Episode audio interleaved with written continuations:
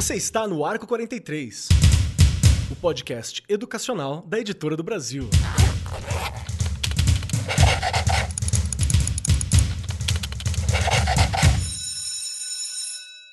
Saudações, saudações para você, meu querido professor, minha querida professora. Você que nos acompanha aqui no Arco 43 Podcast, sejam muito bem-vindos para mais uma semana de programas muito querido, muito bem feito, carinhosamente construído para todos vocês que nos acompanham. E eu estou aqui feliz, exultante, apesar de uma leve enxaqueca, dor de cabeça assim, que tá desde o dia começo de manhã assim batendo, mas eu estou feliz e exultante porque hoje a conversa está em uma das minhas áreas de atuação. Hoje vamos falar envolvendo história. Nosso tema é como desenvolver na sala de aula as transformações históricas.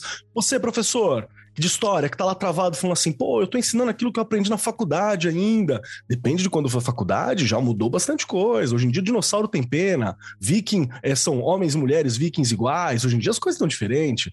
O, o, as estátuas gregas não são brancas, né? As estátuas romanas, muito menos. Então, há mudanças acontecendo nas interpretações e nas compreensões históricas também. E a gente vai conversar um pouquinho sobre isso hoje. E sentada à minha destra está a minha musa da história, Regiane Taveira, sempre aqui comigo, me acompanhando. Como você está, minha querida? Adorei a musa da história. Ai, que delícia! Estou bem, quer dizer, você colocou aí que você está com um pouquinho de enxaqueca, eu ainda estou com resquícios aí da Covid, não passa. É, a tosse parece que não tem fim, mas vamos nos acostumando. Todo mundo eu escuto, estou tossindo, estou tossindo, falei, gente. Então é uma coisa para todo mundo, mas vamos lá. Acho que você já apresentou aí do que nós vamos falar hoje, não é? Da história. Gente, história é uma delícia, Sim. né? Eu brinco, sempre brincava com os meus alunos. Não sou especialista, hoje eu vou aprender muito aqui, né? Porque eu não sou especialista. Mas, né, lá de primeira a quinto ano, a gente é polivalente, então a gente tem que entender um pouquinho. E eu sempre brincava com os meus alunos que tudo tem história. Então, a gente tinha que se atentar, tudo tem história, vocês são a história. Então, a gente já começava por aí, não é? Não é uma coisa fácil, é muito bom a gente estar tá sempre revendo, como você colocou muito bem. Há coisas que a gente aprendeu, eu, né, por exemplo, aí no meio século que eu estou chegando, há coisas que eu aprendi que não existiam, não é? Era tudo mentira. o jeito que contaram pra gente, depois, na hora de você ensinar isso, isso, né? Ensinar lá, tentar né, desenvolver com a criançada, você tem que estudar muito, entender muito, buscar muita coisa. Não é uma coisa simples. Admiro os professores de história, que eu falo que história está em tudo, não é? E hoje o time está bem divididinho, seu Keller não é? Estamos. é? Duas meninas e dois meninos. Eu acho que hoje a gente vai desenvolver muito bem esse assunto que os nossos, a nossa convidada e o nosso convidado, ó, são pessoas, como você diz aí, super e com certeza vão nos ajudar bastante. Muito obrigado, Regiane Taveira, musa da história, a nossa Clio, a proclamadora. Que palavra cheia de consoantes, né? Proclamadora.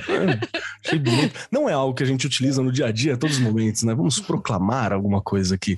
Então, vamos lá. E para apresentar essa nossa equipe que está aqui conosco hoje, compondo esta mesa de alto garbo, elegância e qualidade, temos aqui o Wellington Santos, que é autor e editor de obras didáticas, com 20 anos de experiência, historiador formado pela Universidade de São Paulo e graduando em Ciência e Tecnologia pela Universidade Federal do ABC. Seja muito bem-vindo, Wellington. Muito bom ter você aqui trocando ideia com a gente hoje. Tá pronto para o nosso bate-papo? Olá, Marcos. Olá, Regiane. É um prazer estar aqui né, no Arco 43, dividindo espaço com vocês. É, é muito bom falar de história. Eu acho que vai ser aí um, uma ajudinha para acabar com a sua enxaqueca. Espero que ajude. E estou pronto para conversar com os professores e discutir um pouco sobre o trabalho com história na sala de aula. Perfeito, perfeito. Muito obrigado, meu querido, muito obrigado. E também compondo a mesa aqui, como já proclamado pela Regiane aqui, momentos anteriores, está também Rosiane de Camargo, que é autora de livros didáticos de ensino fundamental e médio há mais de 25 anos, professora formada em magistério com graduação em História pela UFPR e pós-graduação em História do Brasil. E descobrimos aqui num bate-papo que também é terapeuta, a gente estava conversando um pouquinho sobre essas questões aqui também. Seja muito bem-vinda, Rosiane. Tá tudo certinho? Como é que estão as coisas? Pronto pro papo? Tudo certinho. Só fiquei agora já com uma boa terapeuta, preocupada com a tosse da Regiane, já querendo indicar alguma coisa para ela. que bom! eu também tive Covid, então eu sei que 30 dias após eu ainda tossia. Nossa, pesado, né? Pesado. E para começar esse programa, para começar esse nosso bate-papo aqui, primeiro aquela, aquele estado da arte, aquela análise, aquela conversa no comecinho com vocês que estão nos acompanhando. Primeiro, o mundo está em constante transformação e isso já está muito claro. E com a modernidade, com esse momento que a gente está vivendo agora, as coisas parecem que estão acontecendo ainda mais rápido, né? É como se a gente estivesse sempre tentando acompanhar os fatos. E, bom, Vivemos um momento de pandemia, momentos muito loucos nos últimos anos. Nossos queridos historiadores terão muito trabalho para entender esse período, para conversar sobre esse período no futuro. Mas e aí, como é que a gente aborda essas mudanças em sala de aula?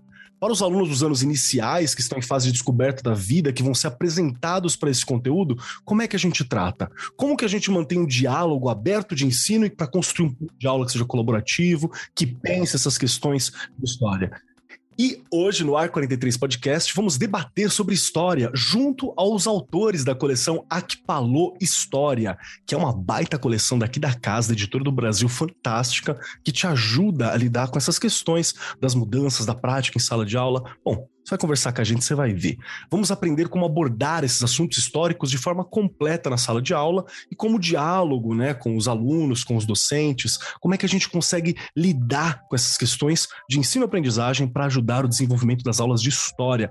Aulas tão importantes desde sempre, e muito importantes para o futuro que a gente quer construir, com certeza. E para começar, Regiane Taveira, minha querida Regiane Bora Taveira. Lá. Você gostava das aulas de história quando você era uma estudante? Vou até dar risada. Né? Você teve história ou era a época do, do estudos sociais, da educação moral e cívica? Eu tive educação moral e cívica, eu tive essas coisas todas aí.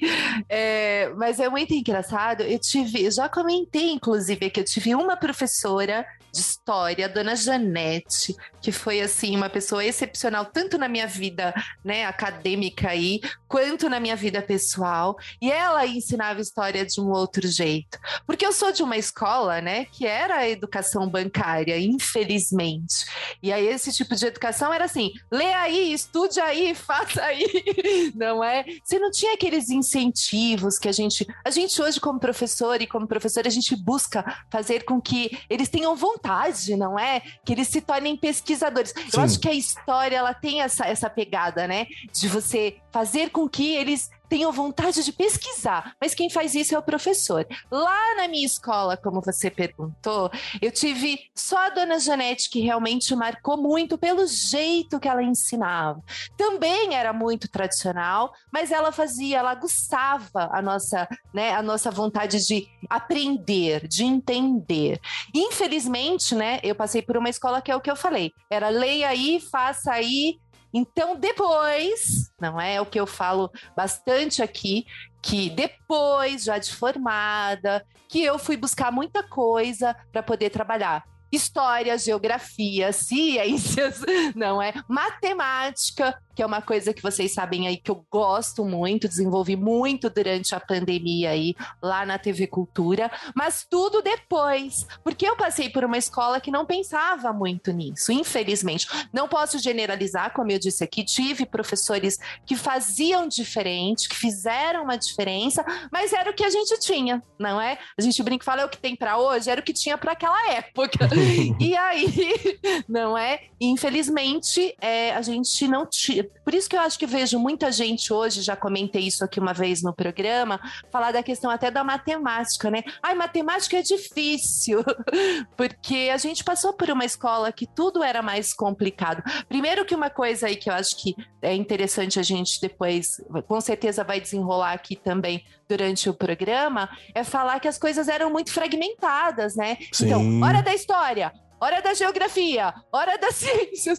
Uma coisa não conectava a outra. E isso é horrível, porque hoje, né, é, é, essa, essa geração que a gente está ensinando aí, tudo está conectado. Então a gente não pode trabalhar com eles dessa forma tão né, é, é, fragmentada.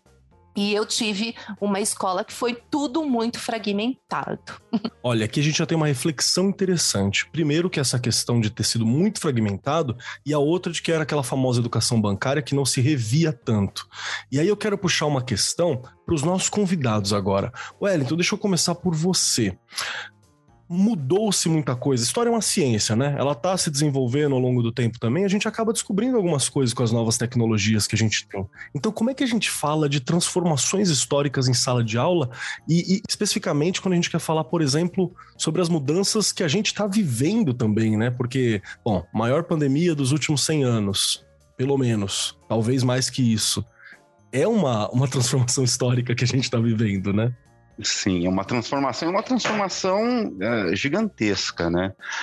Uh, eu acho que uh, a gente trabalha com as transformações, com os grandes processos históricos, né? É, Para cada ciclo, de acordo com uh, o nível né, de, de, de, compreensão de cada, de cada grupo de, de estudantes. Né? Uh, no ensino médio, uh, no, no, ensino fundamental 2, uh, a gente consegue, nos anos finais né, do, do, do ensino fundamental, a gente consegue trabalhar com processos mais complexos, com uh, períodos né, de tempo uh, mais longos, isso, esses, esses estudantes eles têm uma facilidade muito grande em, em lidar com uh, com esses, com esses processos mais, mais complexos.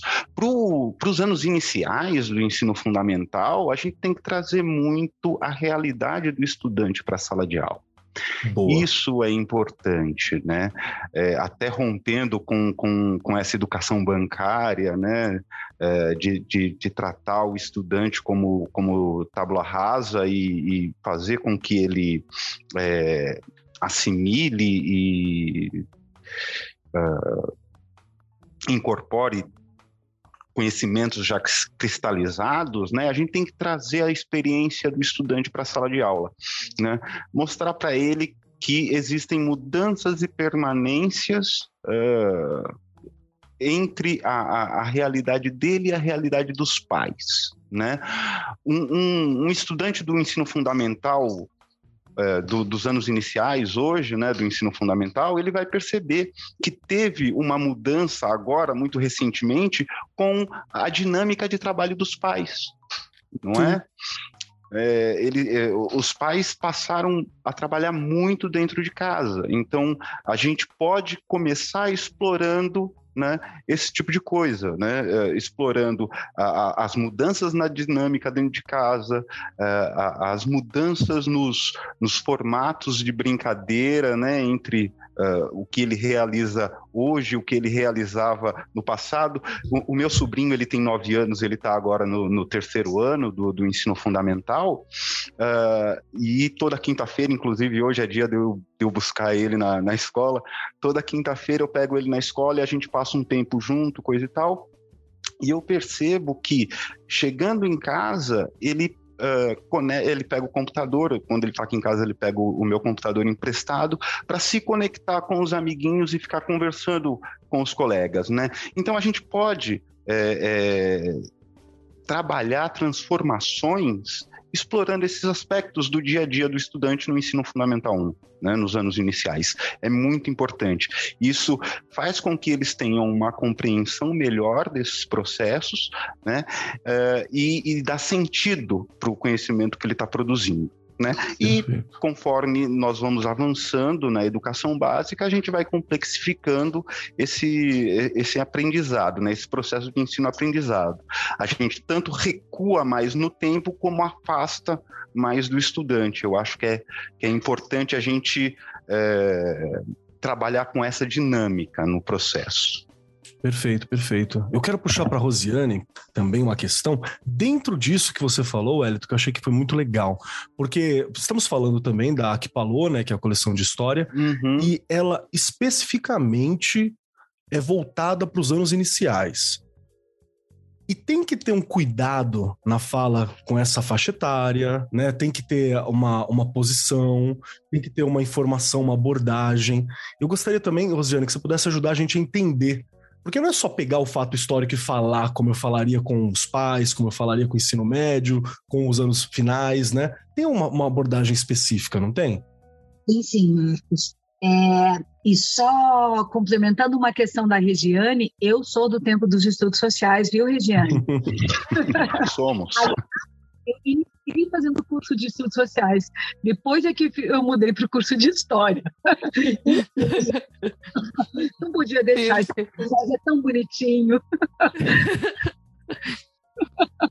Mas eu tive professores ótimos que fizeram com que eu me apaixonasse por história.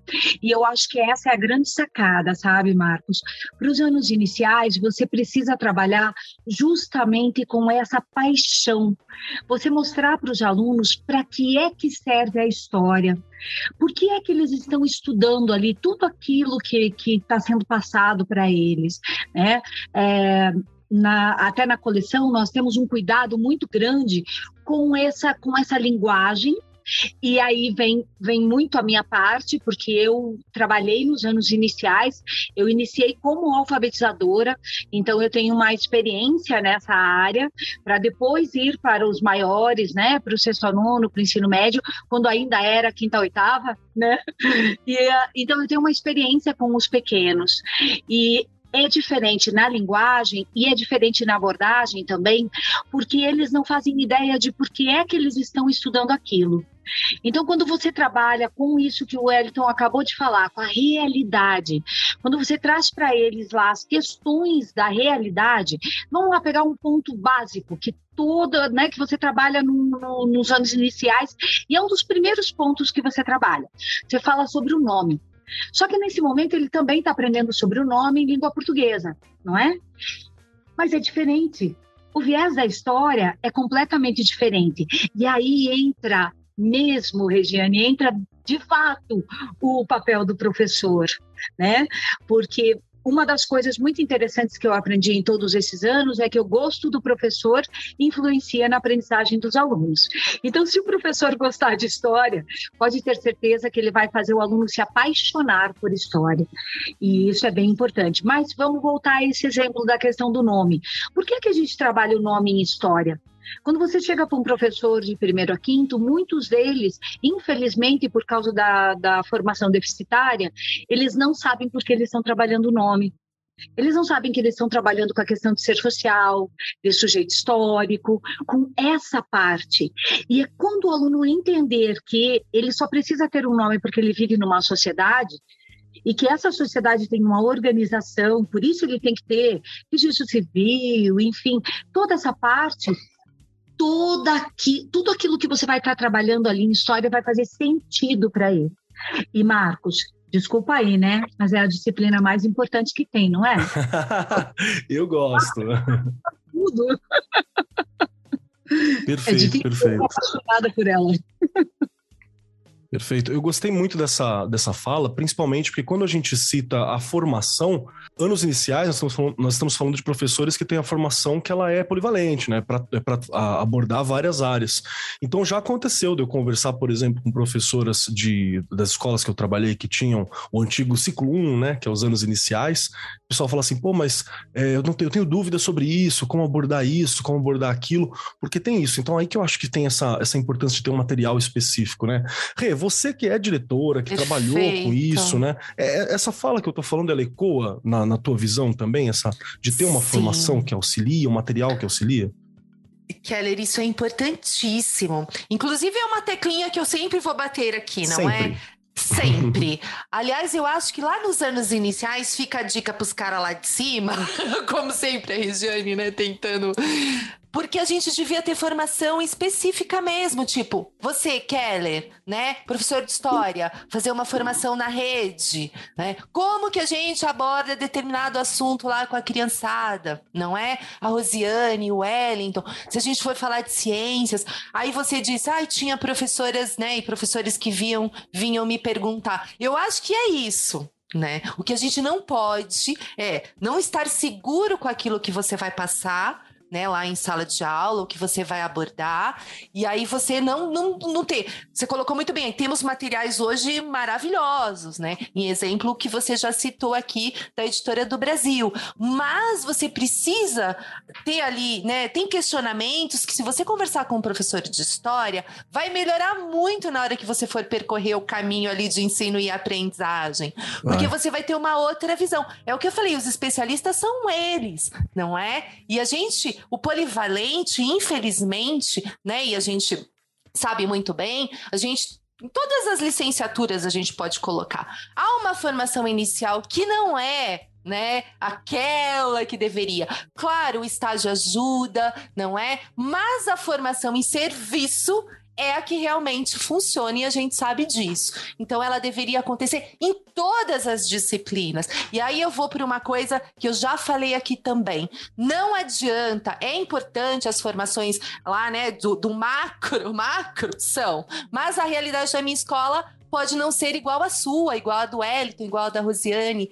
Então, a gente deveria também ter formações específicas para cada diretoria, porque estão também, as escolas ali né, são localizadas em diferentes contextos. A sua escola é localizada num lugar, a minha em outro. Olha como é interessante. Já são abordagens diferentes.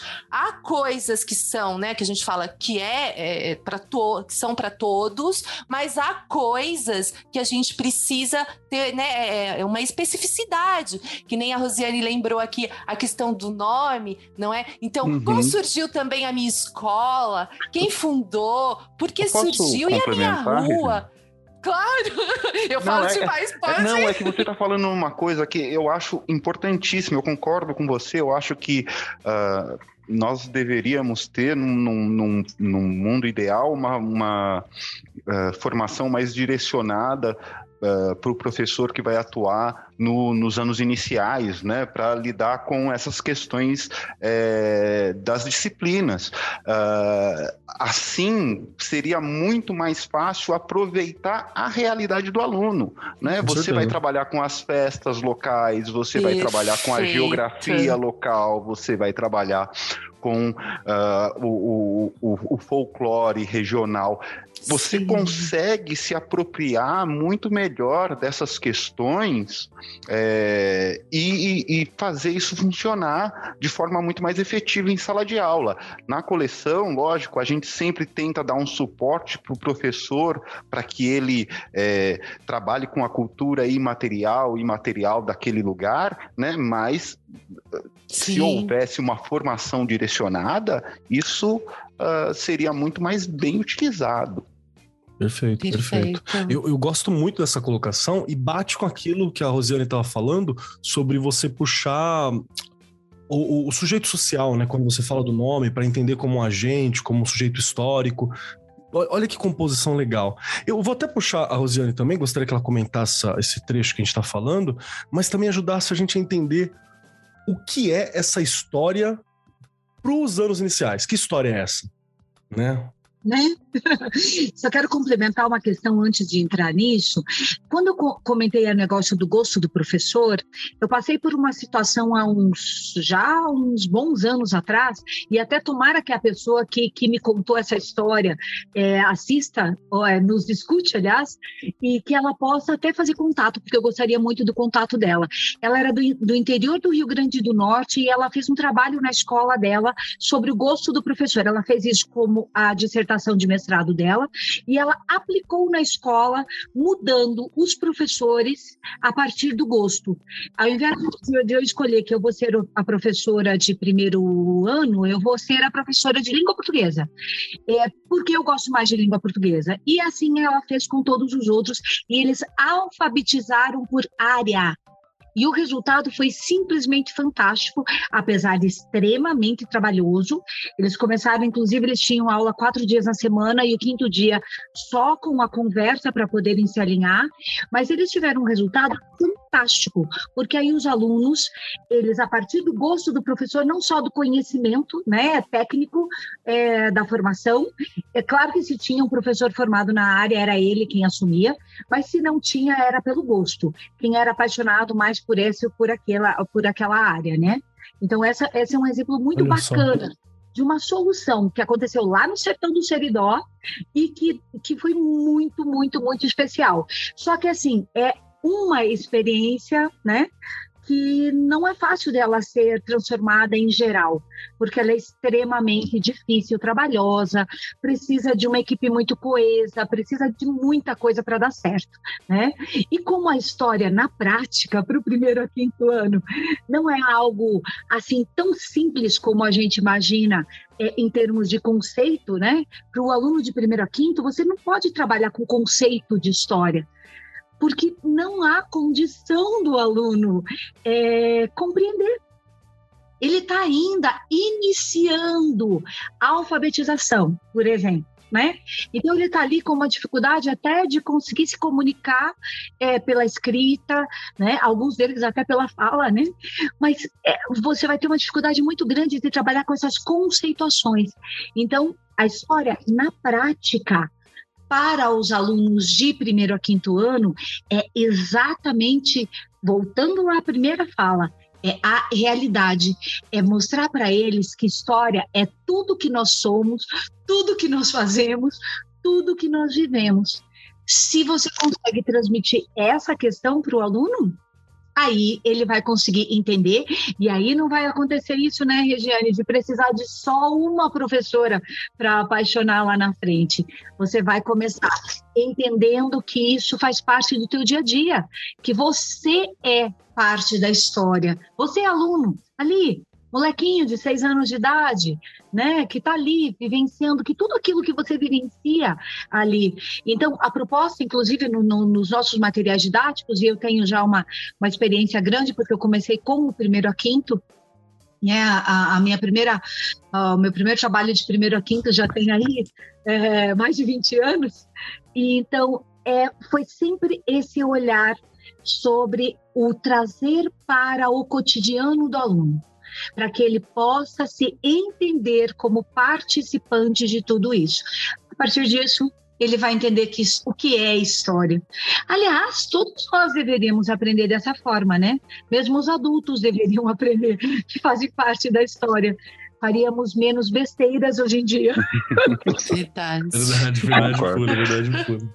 Eu, eu, posso só complementar uma coisa claro. aqui que eu acho, eu acho é, maravilhoso, porque é, o, o, estudante, a partir do momento que ele se reconhece né, como, como parte da história, isso transforma a vida dele, né?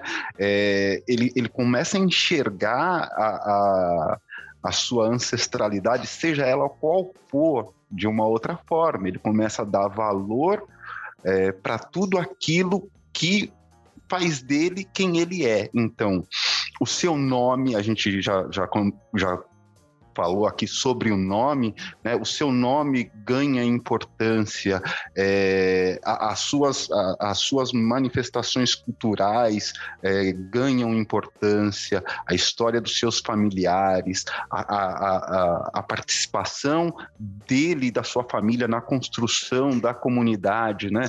Tudo isso é muito importante. É, para o estudante se entender como cidadão, né? Eu acho que, que é fundamental. Perfeito, perfeito. Eu queria, eu queria... Pode falar, você. Bacana da gente usar, que é a visão sistêmica né? Aí entra a minha parte de terapeuta, como você citou que eu sou terapeuta, sou consteladora sistêmica. Então, a visão sistêmica na área de história, ela é perfeita. Se nós conseguíssemos transmitir isso para o aluno, dizendo assim, você é fulano de tal, filho desse, e dessa, né, que vive nesta sociedade organizada desta maneira. E por que tudo isso é assim? Por que essa sociedade está organizada desse jeito? Ah, porque veja só, como seus antepassados viveram, como foi que seus, né, vai ali na história do bairro da criança. Perfeito. Informação desse bairro, como é que ele, como é que ele teve o início, como é que ele cresceu. Gente, passeios. Tem, tem uma das questões que eu acho muito bacana na metodologia, né? Você usar outros recursos. Faz um passeio pelo entorno da escola. Olha ali a padaria do seu José, que está ali, sei lá, há 30 anos, do mesmo jeitinho, e trabalha com o um aluno a história da padaria do seu José. E aí? Nossa, ele vai trazer, ele vai entender o que é história a partir dessa questão. Só uma visita no entorno. E aí eu posso estar trabalhando sem setorizar, né, Regiane? Perfeito.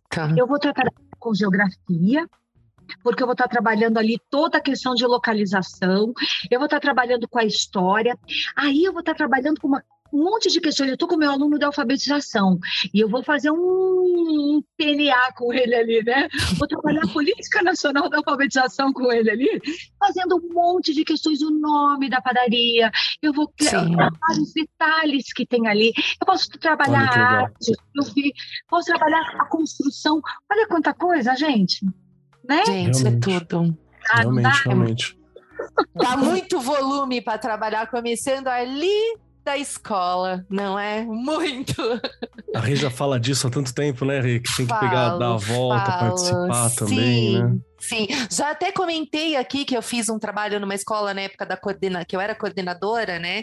É, que a gente foi realmente. Quais são os problemas que a gente tem por aqui? não é? Então a gente foi visitar o entorno, conhecer é, é, os comércios que tinham em volta, o lixo que era jogado. Então, por que que aquilo acontecia? Chegamos a, já comentei, foi um projeto muito legal aqui. A gente chegou aí na subprefeitura conversar com a subprefeita, né? Por que que a faixa de pedestre não estava bem na porta da escola? Por que que estava daquele jeito? O pessoal da CET foi na escola e eu sempre brinco e falo assim, gente, saiu no jornalzinho, tudo isso por causa do jornal que nós tínhamos na escola, não é? E aí eu sempre brinco e falo, foi tanta coisa, mas não mudaram a faixa de pedestre. é, Fiquei lá seis anos, mas tudo bem. Eu acho que aquelas crianças, na verdade, tudo bem né? legal, né? Política pública, enfim, a gente precisa que as escolas realmente sejam bem sinalizadas ali, tudo, né? Precisa, no entorno da escola, estar muito bem é, equipado e organizado, porque são crianças, adolescentes atravessando, enfim, tem que ter muito cuidado. Mas eu acho que assim, aquelas crianças tiveram uma vivência para escrever aquela parte do jornal que é inesquecível, né? Eles vão guardar para o resto da vida, fora a pesquisa que eles tiveram que fazer, justamente isso que a Rosiane e o Wellington estavam colocando aqui, como que surgiu, por que, que aquela escola surgiu, que ano que surgiu, tudo isso envolveu muita coisa, né? E isso tudo porque eles começaram a reclamar da faixa de pedestre. Olha como dá. Né? E aí envolveu tudo, gente. Matemática, expandiu, né? ciência, tudo, tudo, tudo né? língua portuguesa, tudo. Deixa eu puxar uma questão que ela, é um, ela tem um tom um pouco prático. Pode falar, Rosiane, claro. Dos chaves da, da história é cidadania. Então, veja bem, né? Esse é um, um dos focos principais de trabalho da, da, da, história. Então, veja, Regiane, nesse, nesse exemplo que você deu aí, uma coisa bem bacana também é você envolver a associação de moradores do bairro. Eu sei disso por questão uhum. de associação. E você envolver, inclusive, isso. Os alunos vão aprender também na prática, eles já aprenderam um viés da cidadania que foi ir lá reclamar, e eles vão aprender que a instituição a associação de moradores tem mais força do que os vereadores para conseguir mudanças. Você já imaginou que fantástico? Se eles conseguissem trazer a associação de moradores ali para dentro também, eles iam entender que os vereadores são muito bacanas e que nós achamos que essa é uma das funções deles, resolver os nossos problemas dessa forma, mas não é. Eles têm que, eles estão lá para fazer leis, para fiscalizar o prefeito e tal, mas são muito utilizados para esse tipo de pedido.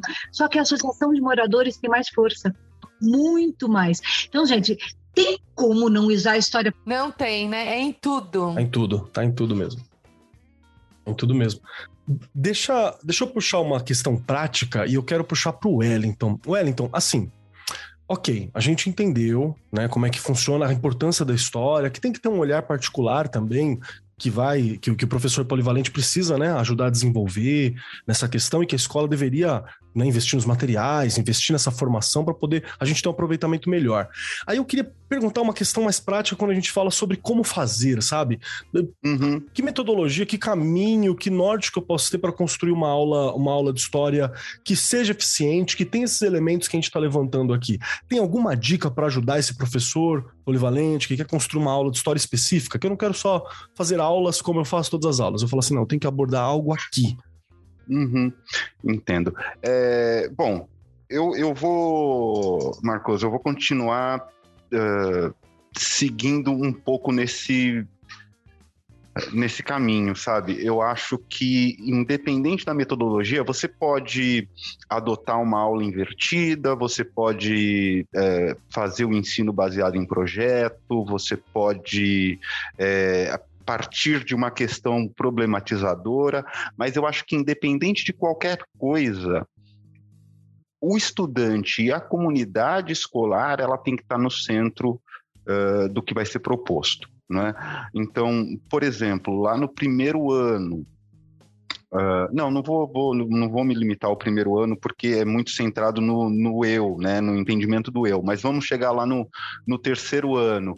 É, a gente precisa trabalhar com as transformações nas cidades. Né? Esse é um tema é, que, a, que a BNCC preconiza para o terceiro ano, né? transformação, a transformação das cidades. Uh, o professor pode a partir do local em que os estudantes vivem, colocar um problema. Olha, como surgiu o bairro, né? A gente estava falando de uma visita guiada pela vizinhança da escola, é, é, é, colocar essa situação problema. Né? Existem outras estratégias, lógico, lógico mas é, colocar é, uma, uma situação problema é sempre uma forma de instigar o estudante a uh, trabalhar esses processos de transformações né, uh, ao longo do tempo, partindo da realidade dele. Né? Então, uh, o método ele pode variar um pouco, mas é, é sempre importante saber que nos anos iniciais a, a, a a experiência né, do, do ensino-aprendizado ela precisa estar centrada na realidade dos estudantes. Perfeito, perfeito. Acho que é legal para a gente ter um norte para ver que tem que ter essa abordagem muito específica. E Rê, deixa uhum. eu puxar para você. Faz sentido para você essa abordagem que o Wellington está levantando? Como uma forma que fa faz diferença ter esse ponto de vista, ter essa percepção quando a gente fala da preparação das professoras, dos professores que estão lá atuando nos anos iniciais? Claro que faz sentido, Keller. E a gente, acho que a gente já colocou aqui, né, durante toda essa nossa conversa, essa questão de partir realmente do contexto em que ele vive, né? Não dá para ser nada flutuando. Eles não vão entender, né? A criançadinha lá de primeira quinto ano que eu falo que são meus pequenininhos, não é fácil a gente gente trabalhar com essa criançada, porque, como a Rosiane também colocou muito bem, tá tudo começando, até o processo de alfabetização. Eles ainda não sabem né, nem escrever, nem ler. Então, a gente tem que partir de uma coisa, e desde o primeiro ano, né? Que eu sempre brinco, tem gente que fala assim: ah, não, vou ensinar história a partir do terceiro. Lá no terceiro. Gente, história é sempre, né? Até na educação infantil você consegue trabalhar história, geografia, ciências, tudo, né? Claro que não da mesma forma, é o que a gente já colocou aqui, as abordagens são diferentes. Quando a gente olha ali para a criançadinha também, eu colocaria aí um pouquinho os jogos de tabuleiro, Boa. são muito bons, não é? Tem jogos que são maravilhosos, dá para você trabalhar uma série de coisa com a criançada, não é? A questão de brincar um pouquinho também, né? Estudei uma determinada cultura, né? O que, que a gente pode. Vamos, vamos se fantasiar? né? Vamos fazer um dia diferente, porque essa parte mais lúdica a gente precisa ali em todas as disciplinas, porque realmente é, é um tanto complicado nos dias de hoje. Eu falo que eles têm tanta coisa fora da escola que são e não vou mentir que são mais divertidas, gente. Essa molecada vive na frente do, dos computadores e da TV jogando videogame que eu não sei jogar, que eu brinco muito que não sei jogar. E usar também, não é? Tem jogos ali que dá pra gente usar é, é, no, no, computador, na TV, que vai ajudar bastante, não é? Então, usar essa parte mais lúdica, né, ajuda bastante ali de primeiro a quinto ano também. E a gente tem que aproveitar isso nos anos iniciais, Sim. porque né, é, é, o momento em que a, a, os pequenos eles estão dispostos né, a, a, receber essas brincadeiras e, e, participar delas de forma mais ativa, coisa e tal. É, se a é gente... verdade, vai fazer uma dinâmica, uma brincadeira com o ensino médio, é um trabalho. Tudo bem. e o Wellington, olha aí, Keller, e uma coisa que já fica aí também, né, de dica. Às vezes os professores me matam depois quando escutam o programa, mas é verdade. Gente, depende do professor, me desculpa. Dá né? Se eu chego lá, mal-humorado, abre o caderno que eu vou dar história, abre o caderno que eu vou dar geografia, e lê o ponto, lê o ponto, olha como eu sou antiga, hein? E lê o ponto. e pra quem não sabe, é, o ponto era aquele caderno, né? Onde estava tudo colocado ali no dia a dia, o que você ia fazer de conteúdo. Ai, meu Deus. E aí, mas aí esse cara que ainda faz desse jeito, ele tá lendo o ponto mesmo, né? E o molequinho lá, e, e, e, eles vão olhar e falar: Meu Deus, que eu odeio escola. Aí ele vai chegar no ensino médio, Keller, ele não quer mais mesmo participar de dinâmica nenhuma, porque ele vem engatinhando até o ensino médio. Fica a dica. Boa. O bacana disso que você falou, Regiane, é que a, a, を a BNCC, a, né, a nova base que a gente está seguindo, que nós estamos trabalhando no material didático a partir dela, por ela vir com o trabalho em cima de habilidades e competências, ela, ela tem uma permissão muito maior de trabalho dessa forma no, no próprio material didático. Tanto que quando vocês foram falando aí de todas as coisas, isso está no material didático. Nós iniciamos o material didático com o jogo de tabuleiro. Nós temos momentos em que a gente é, que nós colocamos brincadeiras. Então, é essa inicialmente quando eu vi a BNCC, eu confesso que eu, eu fiquei assim, né? Eu estava muito tempo trabalhando de uma forma e aí eu falei, opa, peraí, será? Mas quando nós fomos realmente colocar a mão na massa e trabalhar com isso, ela é muito mais dinâmica e permissiva para uma porção de questões como essas, da prática mesmo, do dia a dia. E nós conseguimos colocar no material muita indicação de trabalhos diferenciados. Né? Justamente esse tipo de trabalho, Regina, no próprio material didático. Já está lá uma indicação de, de uma leitura de um livro de literatura, e por que, que você não pode uhum. trabalhar a história a partir de uma linguagem que é a literatura infantil? Tem livros maravilhosos para nós trabalharmos. Né? Você está ali trabalhando, você, e justamente por você ter, ser o professor, que eu nem chamo de polivalente, eu chamo de multi-eficiente. Né? Bom termo. tem que fazer de tudo e com uma. Com uma garra, é né? Então, realmente, você pode trabalhar com um filme, com história em quadrinhos, com tanto, tanto, tanto recurso, tantas linguagens, que é, é realmente depende do professor, mas se ele quiser, ele vai ter aulas fantásticas, com uma facilidade para os alunos, com uma garantia maior de compreensão. Porque eu acho que o maior problema nosso ainda continua sendo você entender para que, que você estuda tudo aquilo. E não precisamos só pensar na história. É só nós lembrarmos, nós que somos jovens há mais tempo, né, Regiane? Uhum. Adorei! Vou roubar a fala. Nós demoramos para saber para que, que a gente usava a fração. Nós aprendemos fração e um dia que nós fomos dividir uma pizza, nós não sabíamos que naquele momento nós estávamos fracionando. Então, essa é a grande sacada. Permitir aos alunos, em qualquer área do conhecimento, né? Que eles possam realmente saber para que estão estudando aquilo, em que aquilo ajuda na vida deles, qual é o papel daquilo tudo, porque daí eles vão chegar em casa e vão passar para o pai e para a mãe. Né?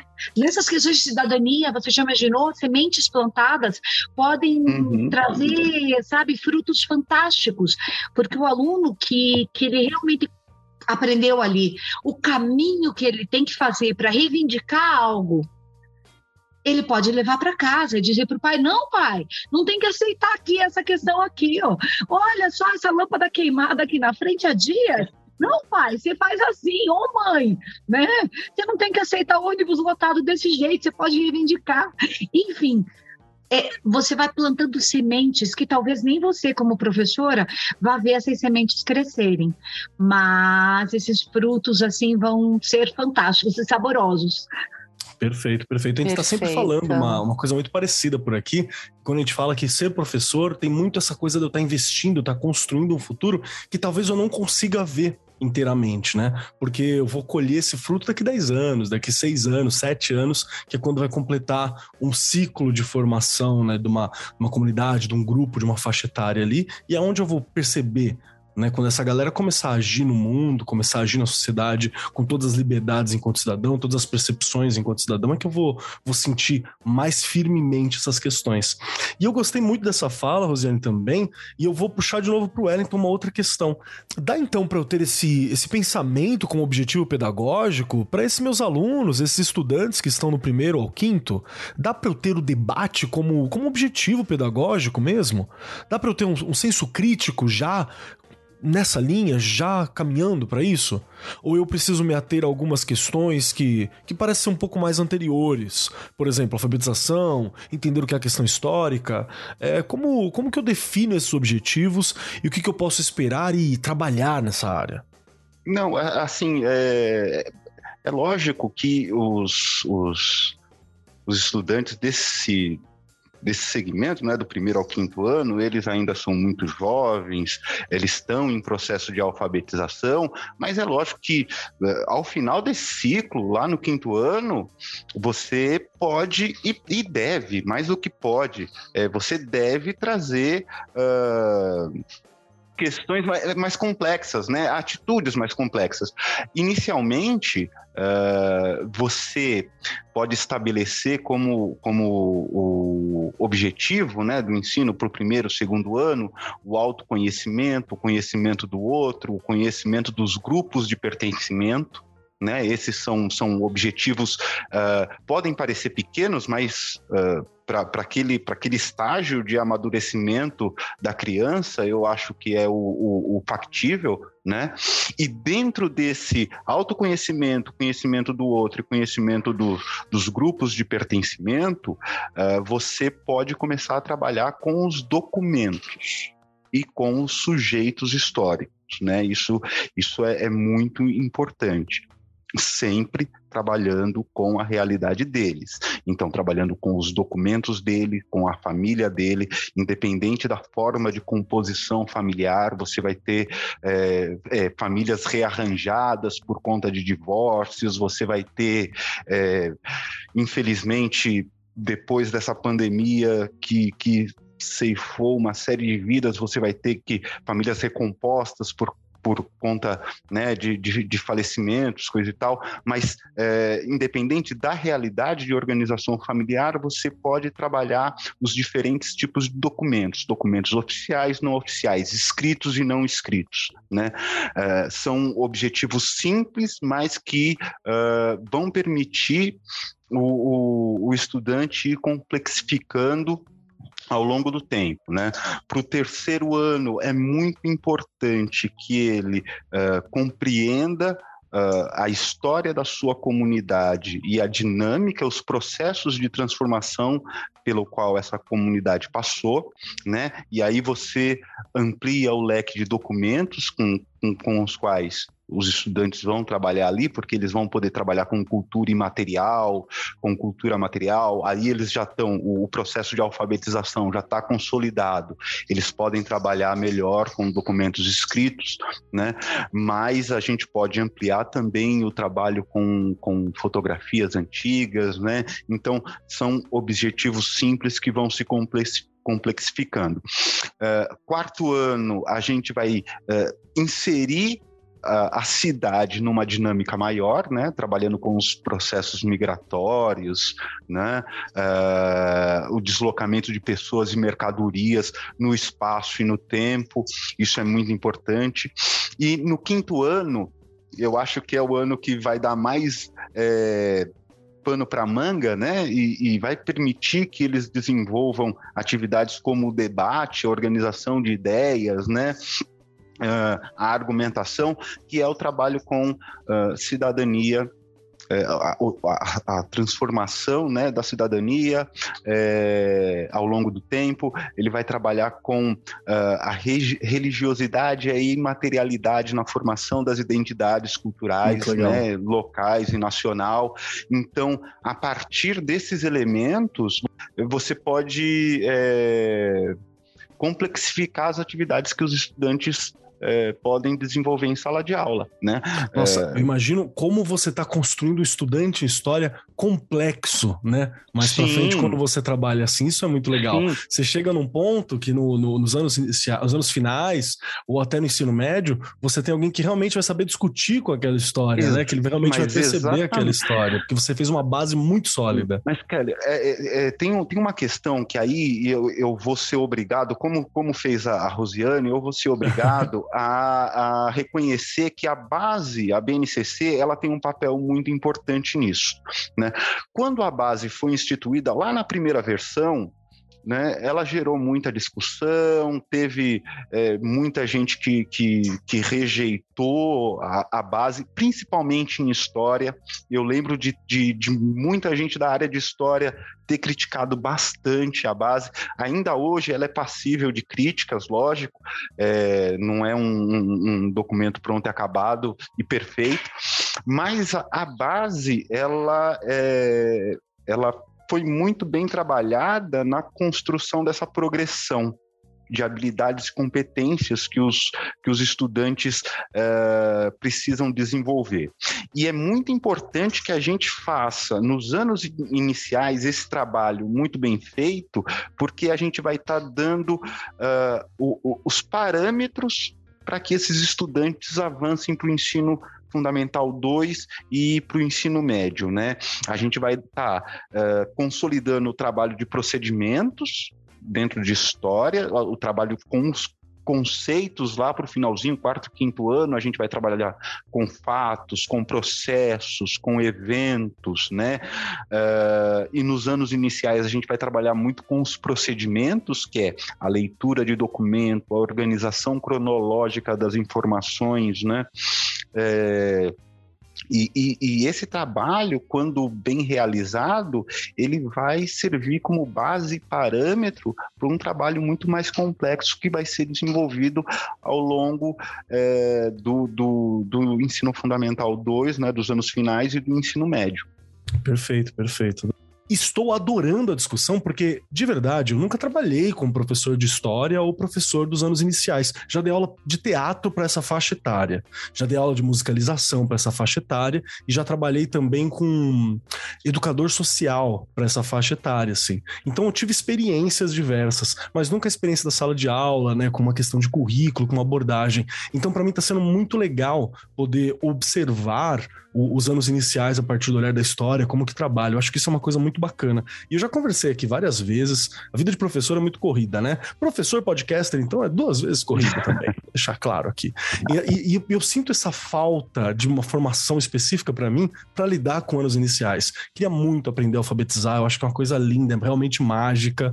Já aconteceu de eu ter alunos que não, não tinham uma alfabetização funcional e plena e eu simplesmente não sei o que fazer né? Quando eu estou ali com alguém que está tá com alguma deficiência nessa, nessa área. Então é realmente algo que eu preciso trabalhar ao longo do tempo. Então eu adorei esse bate-papo, porque para mim também é uma formação. Mas a gente já está batendo nosso horário aqui, já está dando a nossa, a nossa hora final desse programa. E eu quero avisá-los, meus senhores e minhas senhoras que estão aqui presentes, jovens há pouco tempo ou jovens há mais tempo que estão aqui conosco, que eu adorei o termo também. Quero lembrá-los que para poder finalizar esse programa, nós temos três perguntas que são feitas aqui, aquele método tradicional, tem que fazer a pergunta, senão senão a gente não consegue fechar este programa bem. E as três perguntas são dificílimas, então Wellington, Rosiane, se preparem. Regiane já está acostumada, já respondeu centenas de vezes essas perguntas, então ela já está pronta. Mas as perguntas são as seguintes.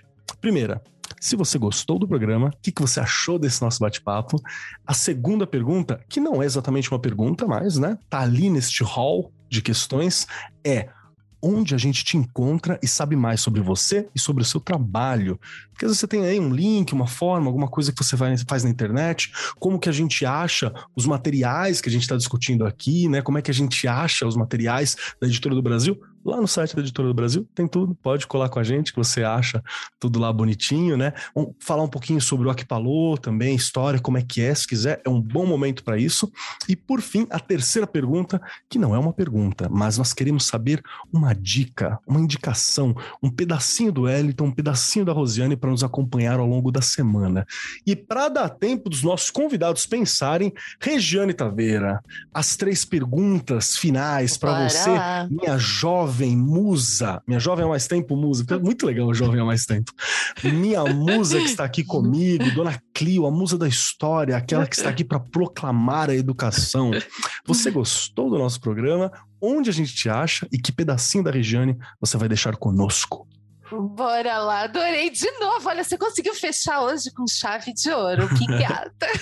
adorei o programa, o programa voou, não é? Até porque eu sempre falo, quando é um assunto, né, que eu até brinco, é, é, é, é um assunto específico. Então é que a gente fica aqui aprendendo. Eu já fiz milhões de anotações, óbvio, não é? E aí já agradecendo muito a nossa convidada e o nosso convidado que, ó, ajudaram muito, muito, muito. Não é para a gente pensar aí nas questões lá da escola mesmo, da nossa realidade. Adorei. Estou aqui no Arco 43, estou lá no Instagram como Regiane Taveira, no Facebook também, não é? E lá na escola, que eu sempre brinco, lá no chão da fábrica, a gente continua lá trabalhando e tentando realmente, como a gente colocou aqui durante o programa, plantar a sementinha. E hoje eu não resisti, olha eu, não resisti. Preciso.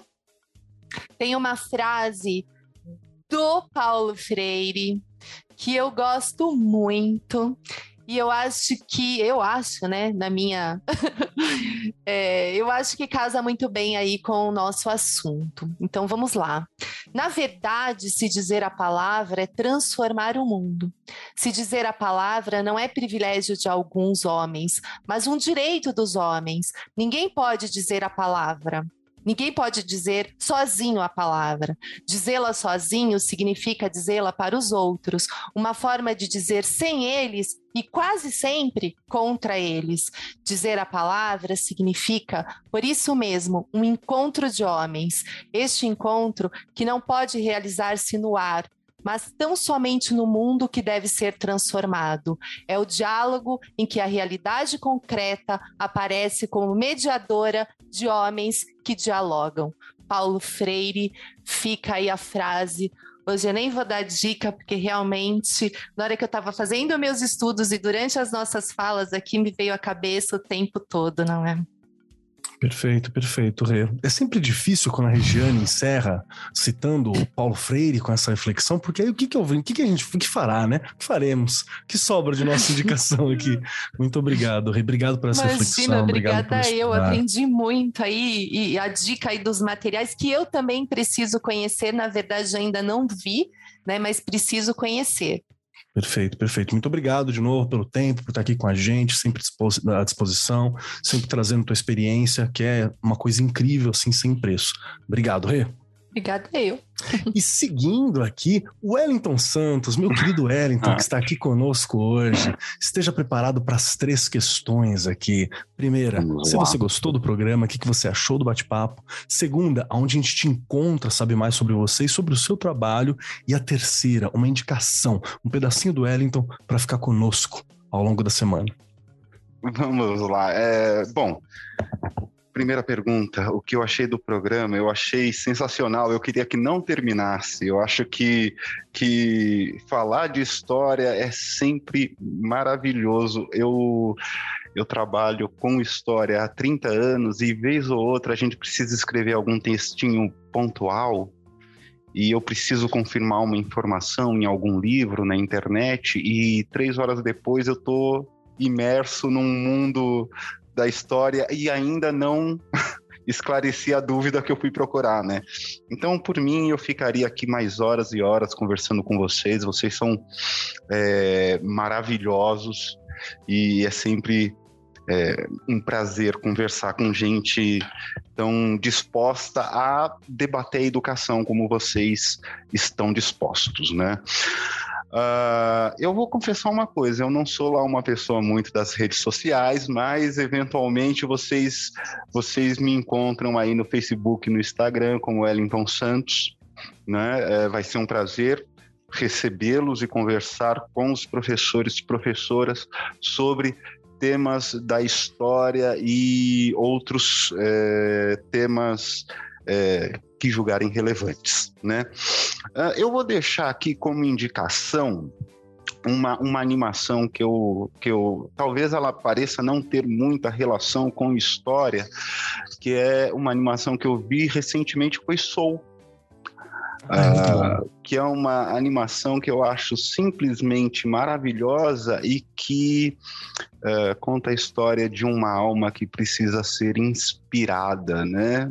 Para descer a terra e viver sua vida. E ela é, pode ser inspirada por coisas grandes ou coisas pequenas e sutis. É, eu gostaria que essa indicação ficasse como uh, uma indicação para que os professores saibam que é esse o trabalho que eles estão desenvolvendo Sim. em sala de aula. Né? Nós falamos tanto dos bons professores que, que inspiram a gente, né? É, eu fui certamente inspirado por duas professoras, uma professora que do, do ensino fundamental 2 que levava fontes primárias para a gente ler em sala de aula e aquilo transformou a minha vida, tanto que eu fui fazer faculdade de história por conta de tudo que eu vi ali ao longo do ensino fundamental 2. Uh, ah, eu espero que, vendo essa animação, os professores saibam que eles tocam as vidas dos pequenos, né, como aquelas, aquelas crianças é. são tocadas naquele filme.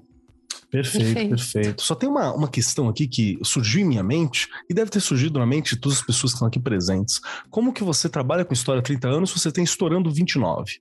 Ah, bom, bondade sua, bondade Isso é sua. Questão, o vídeo, é, é, que o vídeo tá me privilegiando, na verdade. Ah, porque eu, eu tenho mais cabelo branco do que você aqui, ó. então isso foi um assim, mistério. Não, na verdade a iluminação aqui que tá, tá sendo né, favorável a mim, assim. Eu já passei dos 29 há uns 29 anos. perfeito, perfeito. Vamos entender isso, esse mistério aí. Quem quiser, procure e descubra o um mistério. Muito obrigado, Wellington, pelas suas palavras. Eu que agradeço, agradeço. Vocês, vocês são vocês são pessoas maravilhosas e é, e é muito bom trocar uh, com vocês, assim, foi, foi muito mais leve e muito mais prazeroso do que eu imaginei que seria. obrigado, Bom. obrigado demais.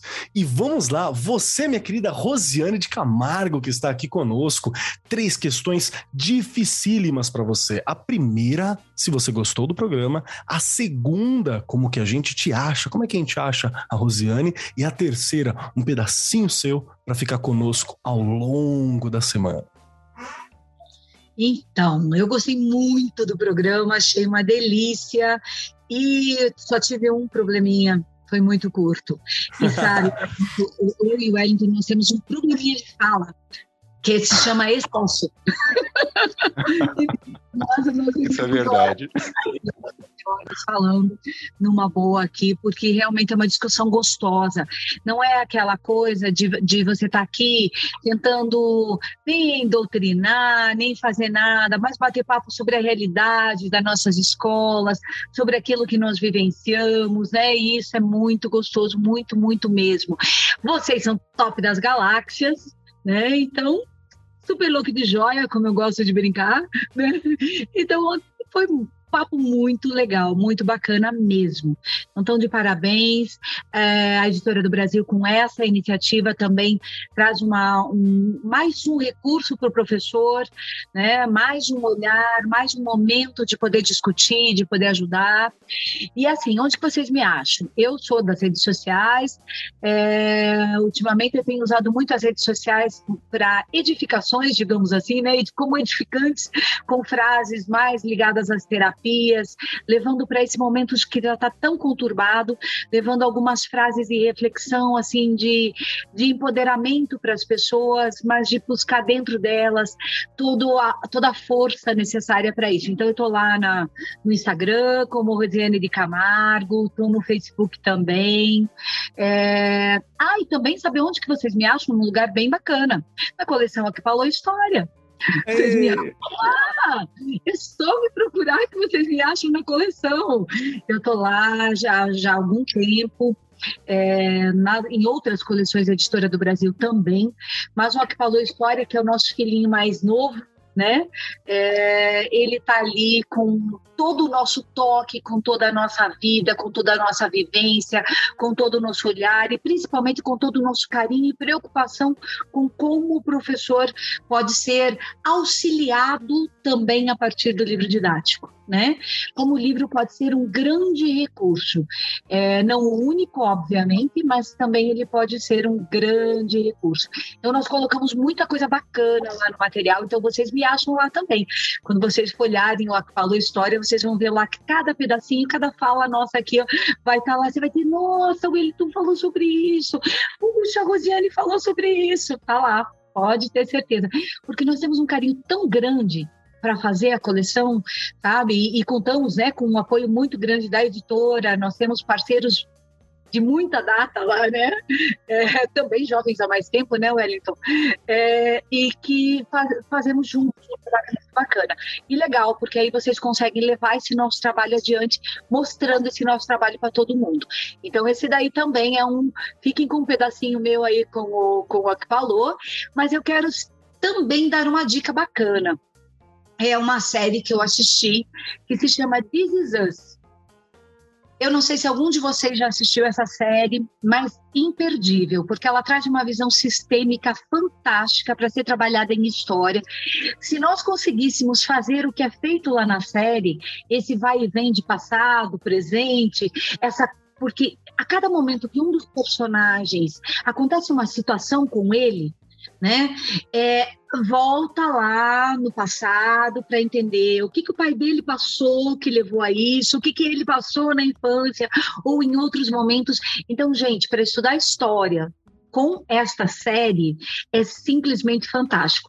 E além disso, ela é uma lição de vida muito grande para nós podermos olhar para o outro a partir sempre vamos olhar para o outro a partir de nós, né? Óbvio, mas olhar para o outro vendo o outro, vendo realmente a pessoa como ela é. E ali essa série traz assim fantástico. Além de, de né, sem spoiler, né, mas é, se prepare para chorar nos últimos capítulos. mas é, é uma série maravilhosa para trabalhar com memória, né? Muito, muito. Com certeza. E olha, gratidão imensa por esse momento super, mega, top, especial. Ziane, muito obrigado. Eu que agradeço por lembrar dessa série que eu ainda não terminei de assistir, que já chorei muito, fiquei muito desidratado já. É uma ótima série para isso. Assista com lenços e uma garrafinha de água próxima, fica a dica, que é maravilhosa. Obrigado pelo seu tempo, obrigado por estar aqui com a gente, obrigado por essa conversa, obrigado por essa troca, obrigado por trazer essa experiência, esse olhar, por dar realmente essa formação, você e o Wellington aqui com a gente nesse momento. Agradeço muitíssimo, viu? Obrigado mesmo e aguardem novos convites, claro. Sempre à disposição, Marcos. Chamando, Gosto. estaremos aqui. Muito obrigado, muito obrigado. Esperamos até vir por mais um bom motivo, né, Wellington? Sim. E chegando a minha vez aqui para encerrar este programa, quero deixar bem claro que eu adorei o bate-papo. Sempre que a gente tem a chance de conversar sobre educação, eu adoro. Sempre que essa educação ela tange ali a música, ela tange as artes, ela tange filosofia, ela tange história, eu fico maluco. A Regiane sabe, eu adoro essas conversas todas que a gente está aqui. O quanto eu aprendo não tem preço. Então foi muito bacana. Gostei, como eu já disse no começo, de estar tá tratando sobre um assunto, né, que são dos anos iniciais que me faltam muitas vezes. E é legal deixar bem claro, né, que a coleção Aqui Falou História, ela tem esse objetivo mesmo de ajudar a compreender, a dar uma alfabetização histórica, né, para compreender mesmo, para dar, dar esses instrumentos de compreensão da sociedade, dos processos históricos, já desde esses primeiros aninhos, né, desde os primeiros momentos da educação ali formal que tem, já mostrando caminhos, possibilidades, estratégias para trabalhar, ajudando o professor nessa formação para lidar com as mudanças que o mundo está sofrendo, para lidar sobre todas as questões em que a gente está inserido, entender as relações, os conflitos, como que se dão dentro da história. Então tem todo um material muito bacana ali. Muito legal poder estar tá falando disso. Muito legal mesmo. E quem quiser me achar por aí, arroba Marcos Keller na maioria dos lugares, só no Instagram, que é arroba Keller. E já disse que é Instagram pessoal. Então tem eu lá, tocando música, ouvindo música, foto da minha gata, o que, que eu tô comendo, essas coisas que a galera coloca no, no Instagram, né? Não tem nada muito, muito, muito cheio nem muito específico. Assim, o editorial é bem aberto lá do Instagram para quem quiser acompanhar. E uma dica que eu quero deixar, olha, eu sei que esse programa ele é direcionado especialmente para uma galera que não tem, às vezes, uma formação específica em história. Então eu convido muito para quem tiver afim de ler dois livros. Um deles é Apologia da História do Mark Bloch, que vamos lembrar que ele é um livro que foi escrito por alguém que estava na prisão, que era apaixonado pela história e que não tinha perspectiva de sair de lá. Então ele está falando mesmo sobre a função da história, para que, que a história serve, assim. Não é um livro grande, é um livro curto, não é um livro com um milhão de referências, porque ele não tinha como acessar um milhão de referências de dentro de uma, uma prisão, mas é uma questão fantástica, assim um grande historiador e um ótimo olhar. E o outro são é o, as teses da história do Walter Benjamin também, que você encontra normalmente aqui no Brasil no livro Magia, Arte, Ciência e Técnica, acho que é esse o título, não sei qual edição exatamente, mas que você acha por aí também sem, sem muita dificuldade.